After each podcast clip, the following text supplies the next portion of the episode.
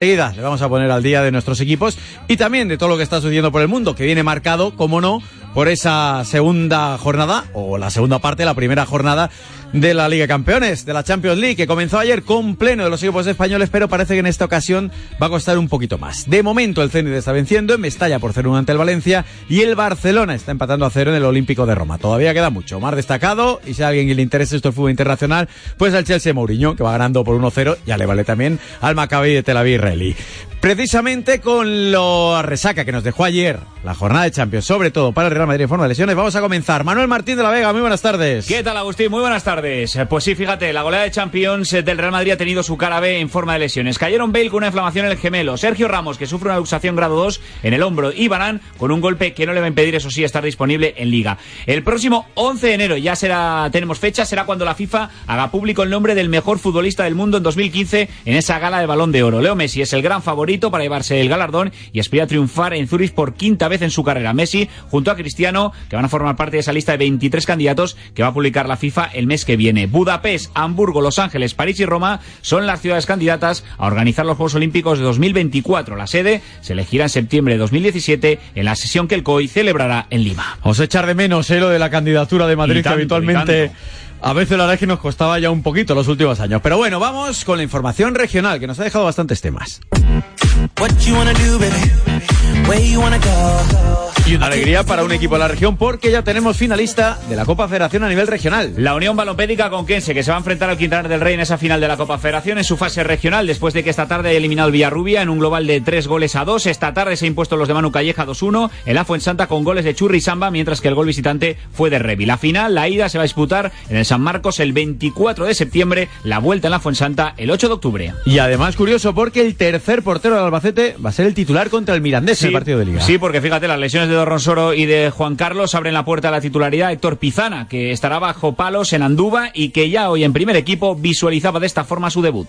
Ojalá me lleguen, haga dos, tres paradas buenas y, y que pueda hacerlo, ¿no? Que, que estoy preparado para, para competir en segunda con el Albacete, con este equipo y sobre todo no fallar, no fallar ni a los compañeros que tengo un gran aprecio ni, ni al club. El derby, domingo a las 6, Toledo, Talavera, Lodal, Castilla-La Mancha, televisión, pero se lo van a perder dos jugadores de cada equipo. Sí, lo van a ver desde su casa. El caso de Sergio Durán el Talavera y de Miquel Fernández. Competición ha desestimado el recurso interpuesto por el jugador del Talavera. Finalmente, el centrocampista ha sido sancionado con cuatro partidos. El jugador está molesto por el castigo y por perderse, evidentemente, el derby este tipo de partidos así tan bonitos con me imagino que habrá mucha gente televisado. Me jode también por Onésimo porque me entrenó me hacía gracia enfrentarme a él como entrenador. Es una parte por la que me molesta perderme ese partido y de la manera que me, que me lo perdió competición que también ha desestimado el recurso interpuesto por el Toledo por Miquel Fernández que se va a perder el partido el domingo ante el Talavera al ser sancionado con un encuentro Toledo por cierto va a tener portero ¿no? y en el Deportivo Guadalajara también están pendientes de sus hombres estrellas Ef Marqués efectivamente tanto de Nacho Zabal como de Marqués. En el caso de Nacho Zabal, todas las miradas puestas en la portería del Toledo, porque después de que Manolo se, haya, se vaya a perder el partido por lesión, ahora la responsabilidad está precisamente en el ex del Huesca, que sigue arrastrando molestias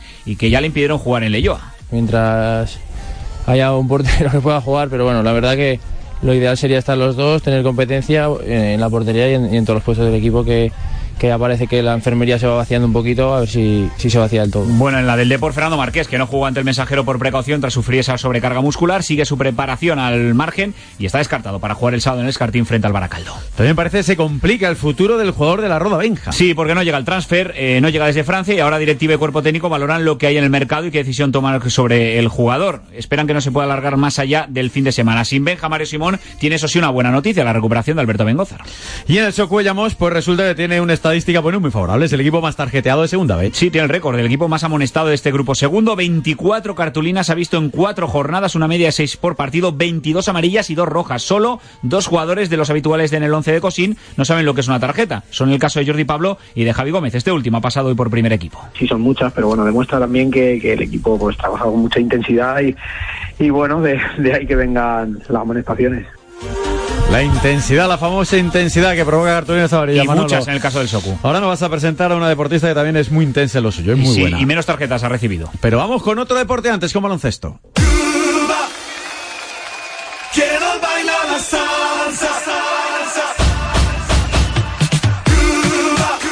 Morales, experto en baloncesto, muy buenas tardes. Muy buenas, ¿qué marcha me traes? Eh, la, la que tienes tú en las fiestas, ¿no? En Fuensalida, que estáis ahora mismo celebrándolas. Ahí estamos, con las fiestas todavía. Y con esta música me vengo todavía arriba. Pues tiene truco esta música, además no la vas a explicar, porque creo que es una bonita historia que deben conocer los oyentes. Pero antes, al final, el rival de España por un sitio en la final del Eurobásquet, Francia, como todo el mundo preveía. Sí, así es. Nos tocará contra los galos esa reedición del año pasado en cuartos, mundial. Todos queríamos, todos quieren, ellos querían, nosotros queremos. Hoy, de hecho, han hablado y decían que era el partido que todos querían. Es una semifinal.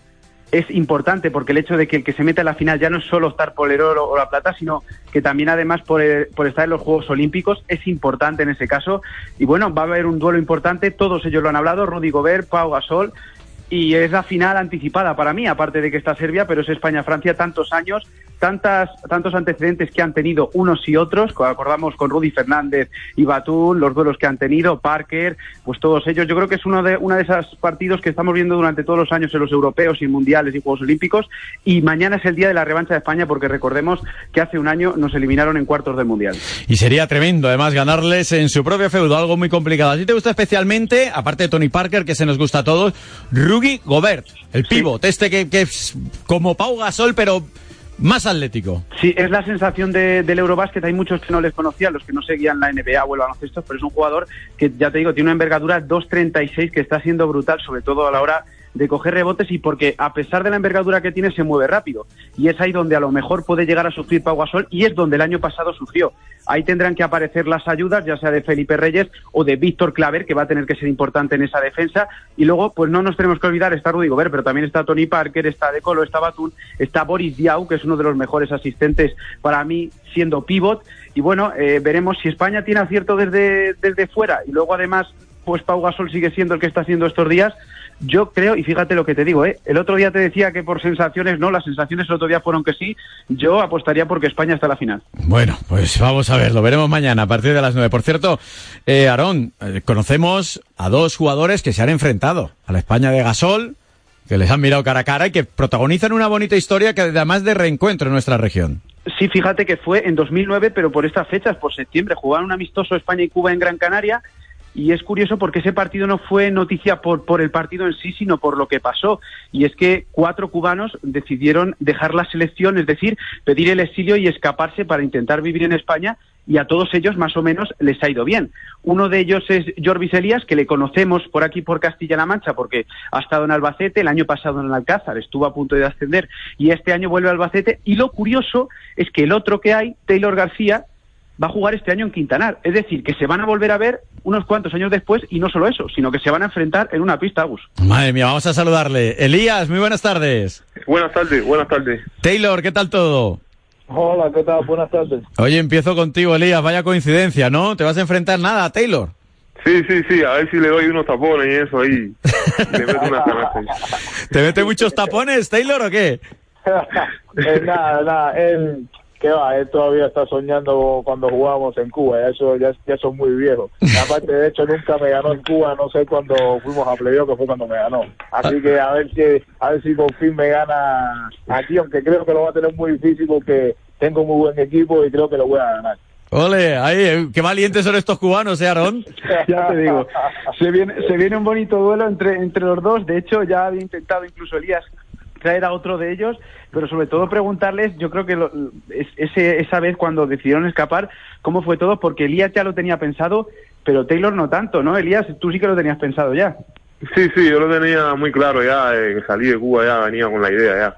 Que había hablado con así con mis seres más queridos, mi madre, familia y eso, y sabían ya lo que iba a suceder. No, no le fue, no le causó sorpresa, sinceramente, a ellos. ¿Y tú, Taylor, cómo fue lo tuyo? ¿Qué dijiste? Oye, pues yo también me apunto. Me gusta esto de cómo se vive en España. No, la, de verdad que la, historia es un poco curiosa porque, eh, hombre, yo era, estaba empezando como aquel que decía en la selección y no para nada tenía pensado eh, quedarme, ¿no? Eh, fue una cosa que surgió así de momento y como yo vi que se iban a quedar los dos mejores jugadores que había en Cuba en ese momento, pues yo dije, mira, si estos dos se van a quedar, pues yo me tengo que ir por aquí también, que mi futuro está por aquí. Y fue una cosa de que hasta ellos mismos se sorprendieron cuando yo llegué a donde estaban ellos, porque ellos no sabían nada. Yo llegué a donde estaban ellos y les dije, eh, arriba caballero, que nos vamos, que yo también me voy con ustedes. Se me quedaron mirando así todos asombrados como diciendo, esto no es posible. Eh, pues sí, arriba que nos vamos, ¿sabes? Fue una cosa muy curiosa, la pasamos verdaderamente mal porque claro, eh, el susto y la situación pero bueno, ya después que ha pasado el tiempo nos hemos dado cuenta que fue lo mejor que hicimos porque hemos salido adelante Hmm. y hemos podido ayudar a nuestra familia. Elías, cuando se apuntó Taylor, diríais, ¿pero qué hacemos con el niño, no? Sí, Taylor y el otro también, que era joven, tan muy joven. Eran los más jóvenes de la selección, creo, en ese tiempo, sí. Y, pero bueno, siempre nos dimos ánimo y dimos, bueno, para adelante, hay que echar adelante juntos todos. Y por eso creo que no hubo arrepentimiento de ninguno de los cuatro y eso, porque sinceramente ese, esa vez se habían, creo que dos más, se habían quedado los que se arrepintieron y, y regresaron al hotel en la noche, eso tengo entendido. Pero eh, nosotros cuatro, que lo, lo que hicimos juntos, nunca hubo arrepentimiento y siempre nos ayudamos. Y con la familia, ¿qué tal? ¿Tenéis posibilidades dentro de poco de, de verla? Bueno, Taylor tuvo a su madre hace poco ahí, él te puede explicar de eso. Yo ahora en enero quiero traer a la mía aquí, a ver si la veo después de seis años, ya Supongo que sería lo que más costaría al principio, ¿verdad, Taylor? Eh, sí, mire, fue un momento, yo después de seis años sin ver a mi madre la pude traer, eh, gracias a Dios la pude traer y estuvo conmigo aquí dos meses. Y la verdad que el encuentro fue muy, muy bonito porque como quiera que sea, soy su hijo y no me ve y es mi madre y no es lo mismo hablar por teléfono ni vernos por una videocámara que viene a existir hace poco, porque tampoco es una cosa de que ver a tu familia por videocámara venga de hace mucho tiempo, eso acaba de ocurrir hace un par de meses.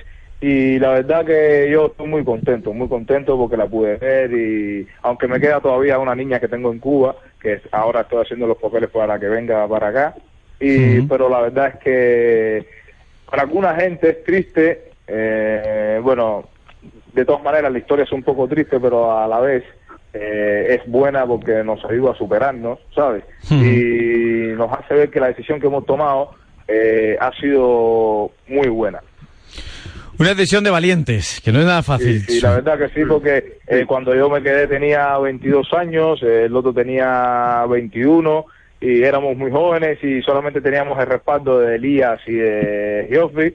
Y, pero como ya bien dijo antes Elías, nosotros siempre nos mantenimos unidos y así salimos adelante. Muy bien. Eh, ¿Podéis volver a la isla, a Cuba? Eh, no, no, no, no. No, no podemos volver hasta que cumplamos los ocho años. De hecho, uno de nosotros eh, le dieron el permiso para poder entrar y tuvo la suerte de, de llegar, de, de- de a tocar piso, eh, tierra cubana, pero que va, de ahí no pudo pasar. Le- lo devolvieron hacia atrás. así, Sí. Entonces, es un poco complicado, es un poco complicado. De la isla, ¿qué es lo que más echáis de menos? Hombre, viviendo en Albacete y en Quintanar, cuando llega el invierno, a veces pensaréis, ¿pero dónde nos hemos metido? bueno, eh, eh, y yo, yo ya prácticamente me he acostumbrado un poco. Yo lo- lo- los, primeros, los primeros años que estuve aquí en España jugué por las Islas Canarias, estuve en Lanzarote, dos años en Tenerife.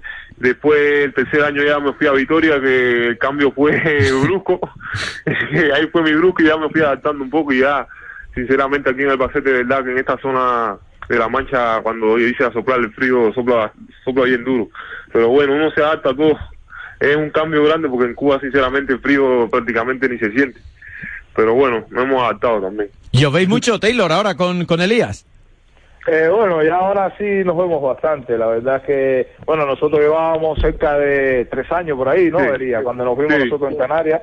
Sí. Y ahora sí que nos hemos encontrado por aquí, sí, ya nos hemos visto ya bastante, sí, sí. O- Oye, Aarón, que cuando se enfrenten habrá que llamarles, ¿no? Hombre, habrá que llamarles otra vez porque fíjate si están picados ahora, que están casi fuera de forma, que no empieza la pretemporada, empezaba así esta semana. Cuando estén los dos, Elías, que es, como yo digo, uno de los MVP de la temporada, y Taylor, que ya me han dicho que viene aquí pues a, a romperlo, pues imagínate el duelo que van a tener, si no, si no se van a hacer tapones el uno a otro, o no terminan expulsados ahí, cariño. Ah, no, no, no, no, tranquilo, que al día yo lo voy a ganar fácil, ya van a ver las noticias. ¿eh? Sí, sí, nada, tranquilo, no os preocupéis, que yo le he caído tapones a él y eso, así que no, no os preocupéis, ya van a ver las noticias. Pues nada, ya dentro de unos meses, cuando toque, volvemos a llamaros, ¿eh, chicos? Y que os vaya fenomenal. Y gracias por contar vuestra historia aquí en la radio de Castilla-La Mancha. Gracias a ustedes. Y Aarón, mañana estamos pendientes a ver de lo que hace España y a ver si suerte y se mete en la final del Eurobasket. Pendientes de ellos estaremos, a ver si España se mete a la final y consigue esa revancha. Gracias, Aarón. Un abrazo.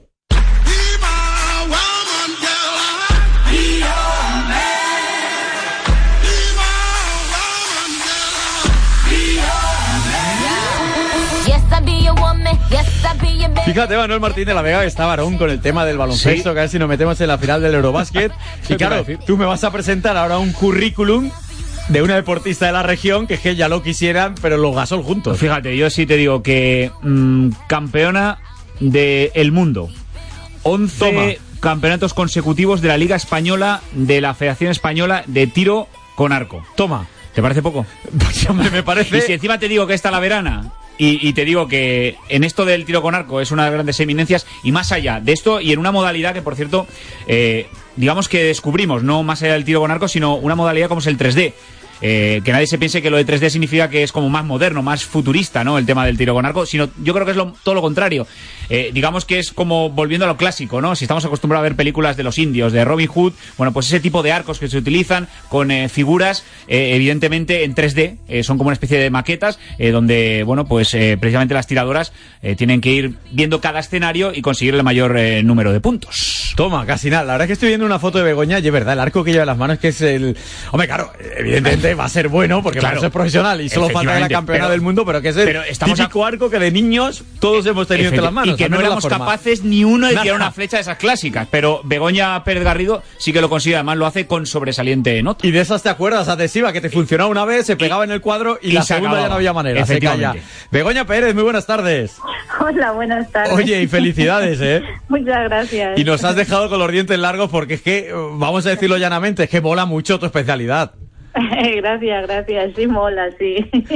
Oye. Es como volver a la infancia, sí, lo que habéis dicho. Más o menos, porque es así lo que ha dicho Manolo. Son como escenarios donde representan la fauna de, de África por un lado, de Europa, y, y vosotros tenéis que disparar contra ellos. Eso es, eso es. A figuras de foam, que son goma espuma, que, que blandito y tal, entonces no daña el material y, y el, el animal aguanta bastante disparos. Sí. ¿Cuál, cuál es el más duro de, de derribar? Eh, bueno, pues es que como bien ha dicho el compañero, está de 30 a 5 metros, pues pues bueno, los, los, los que están cerca porque son pequeños y son complicados y los que están lejos por estar lejos y al no llevar mm, co- concretamente mi arco ningún tipo de mira, pues mm, un poco como que tienes que adivinarlo. ¿Tu favorito cuál es? Al que digas, mira, qué bien se me da este. Eh, uy, es que hay mucho, el- no lo sé, hay, hay, hay, hay mucha variedad de, hay osos que están de pie atacando, hay, hay lobos, hay búhos, hay hienas, hay ciervos sentados, de pie, corriendo, es que hay muchísimos. Pero, pero, pero Begoña, son realmente para que la gente se haga un poco la idea, ¿no? Que no lo pueda ver, por ejemplo, eh, eh, representa realmente lo que es el animal, es decir, que son figuras reales. Sí, Eh, sí, sí, a tamaño real, a tamaño real. O sea, que nadie se piense que de- es un leoncito pequeño, como No, digo yo, y no, un búho no. gigante. Vamos, que no, que es cada uno con el tamaño real en escala, ¿no? Exactamente, hay lechuzas a tamaño real, hay búhos, el búho real a su tamaño, hay, hay osos que están de pie atacando a tamaño real, que es más grande que, que un arquero, o sea, que, que una persona. Entonces, sí, sí, el león, como bien has dicho, tiene su tamaño, o sea, le estás tirando una distancia por de 30 metros, que es el máximo, te crees que es pequeño y según te vas acercando, pues, pues a lo mejor te llega el lomo al pecho. Madre. Pues, la verdad es que, Begoña, eres un seguro de vida, ¿eh? Contigo nos podemos ir a cualquier selva, cualquier historia, que estamos bien protegidos. Mira, no lo sé, porque alguna vez que he visto pasar algún conejo, no. Claro, acostumbrado a verlos de goma espuma no es lo mismo, claro. Claro, no es lo mismo, no es lo mismo. El espíritu cazador no, no le tengo, ¿no? ¿Y cómo te surgió esto de decir, me voy a dedicar a esto del tiro con arco eh, en 3D? Que evidentemente es un hobby porque mm, en España, pues supongo, y en la mayoría de los países, pues no da para dedicarse No. profesionalmente. No, no, hay muy pocos profesionales y en caso de vivir de ellos suelen ser los olímpicos. Nosotros somos todos amateurs. eh, este tipo de competiciones internacionales sí que algunos nos lo paga la, la Federación Española, la Real Federación Española. Pero lo que hacemos aquí en España, competir a nivel a nivel nacional, va todo a costa de nuestro bolsillo. Y la afición me viene, pues, pues, pues casi desde pequeña, por lo que habéis estado contando, porque que mi padre me hizo un arco con una ramita y una cuerda y tal hasta que hasta que vi en una revista de aquí local que había una exhibición de tiro con arco. Me puse en contacto con, con la revista y, y, y, y hasta ahora. Oye, Begoña, ¿cómo se entrena? Eh, lo digo porque, claro, me imagino que no todo el mundo tiene en su casa, eh, digamos, búhos y, No. y lechuzas de, de goma puma. Eh, como, ¿qué, le, qué le robamos? ¿El peluche al niño? Y le decimos, espera que te lo devuelvo luego por la tarde. No, mira, eh, lleva- eh, hace unos años que hay, eh, am, verás, yo llevo tirando 15 años y cuando yo empecé no había fabricantes en España y todo se tenía que pedir a Estados Unidos, con lo cual se encarecía el material bastante, porque ya de por sí es un material caro. Pero llevamos unos años que hay mm, varios varios comerciantes, eh, varios fabricantes de, dianas, entonces bueno, sale más económico. Hay uno en Granada, que por cierto ha formado parte de la selección, y hay otro por, por Cataluña, entonces bueno, pues de vez en cuando nos vemos en la liga, ellos llevan sus dianas y a muy buenos precios se pueden adquirir. Para, para llevarlos en el coche, como hago yo, subirme al campo a tirar y, y en la zona que tenemos indicada aquí en Talavera para poder mm, entrenar nosotros, me monto mis dos o tres dianas y tiro ahí. Muy bien. Y si no, pues en la sala, que también tenemos del ayuntamiento. ¿Así? ¿Tenéis una sala en el ayuntamiento para practicar? Mm, Sí, no hay nada, porque es una sala diáfana y bueno, pues, pero sí, la verdad es que en días como hoy que está lloviendo aquí en Talavera Cántaros, pues me cojo la diana, yo o cualquiera que, que, que- que tenga que entrenar. Y con el aire que hace, que no es lo mismo tirar sin aire que con aire. Eh, claro, bueno, Que sí, se te va la flecha para otro lado y no le damos a la lechuza. Mm, Exactamente, ¿no? En días como hoy, hoy tenía que haber estado yo en Madrid entrenando, pero bueno, por otras causas eh, lo hemos retrasado a mañana, pero si no, habría que... A ver, si es entrenamiento, normalmente evito días como el de hoy, pero en competición no se suspende nunca. Si no es por, por tormenta eléctrica, solamente es cuando se suspende por tormenta eléctrica, pero ya te puede estar cayendo como hoy, que tienes que estar allí hacerte tu circuito si quieres estar ahí. Muy bien. La última, Begoña, para aquel que nos esté escuchando y diga, si es que está, esto me gusta mucho, tengo ganas, aunque sea, de probarlo. ¿Qué es lo que tiene que hacer? ¿Qué le aconsejarías tú que, que, que fuese el primer paso? Pues mira, eh, en Castilla-La Mancha hay hay bastantes clubes de tiro con arco en diferentes en diferentes sitios. Aquí en Talavera hay uno que es Archery Future que es es pionero porque lleva muchísimos años en esto del tiro con arco y, y sé que ellos mm, tienen monitores para poder preparar a adultos y a niños, evidentemente. Entonces, bueno, es ponerse en contacto con ellos y, y allí ya los, los informarán los, y los pondrán con, con todo, porque de entrada a las primeras clases me parece que ponen pone el club el material para ver si te gusta, no te gusta, si puedes, si pruebas y, y esas cosas. Muy como bien. hicieron conmigo, vamos. Pues Begoña, que queríamos felicitarte, que nos ha encantado, ¿eh? saludarte y conocer tu disciplina. Muchas gracias. A vosotros, muchas gracias, encantada. De lunes a viernes de 10 de la mañana a 2 de la tarde, Radio Castilla-La Mancha tiene duende. La música en español de todos los tiempos, salpimentada con la gracia, el desparpajo y el cariño de nuestros oyentes, son la receta perfecta para entretenerse y emocionarse. Eva Carrasco, aquí hay duende. No te lo puedes perder. Si quieres saber quién eres y de dónde eres, pon el cuenta kilómetros a cero y empieza el viaje. Conoce tu tierra. Conoce tu gente. Sábados y domingos a la una y media de la tarde.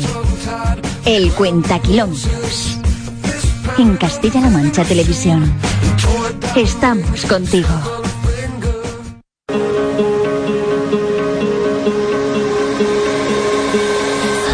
Bueno, pues lo vamos a dejar aquí. Tan solo queda nada. A punto de llegar ya a las nueve y media de la noche. Eso sí, antes, formación de las cosas que han sucedido. Primero que el Mirandés ha pasado por elección indebida de los Asuna, la tercera eliminatoria de la Copa del Rey.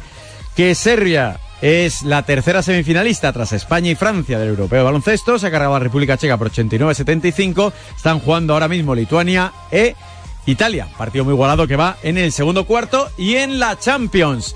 La Roma le ha empatado al Barcelona, un golazo de Florenzi, por cierto, lo tienen que ver mañana en, en la cancha, en la televisión de Castilla-La Mancha, a partir de las 3 menos cuarto más o menos, van a ver el golazo que le ha marcado la Roma y que ha servido para contrarrestar el primero del Barcelona de Luis Suárez. Por lo demás, el Valencia sigue perdiendo por 0-1 ante el Zenit y Casillas también ha encajado un gol, un buen gol del Dinamo de Kiev, aunque su equipo empata uno contra los ucranianos. Lo dejamos aquí, mañana vuelve el deporte, aquí en la radio de Castilla-La Mancha, a partir de las 3 y 5 con Manuel Muñoz. Muchas gracias, hasta luego.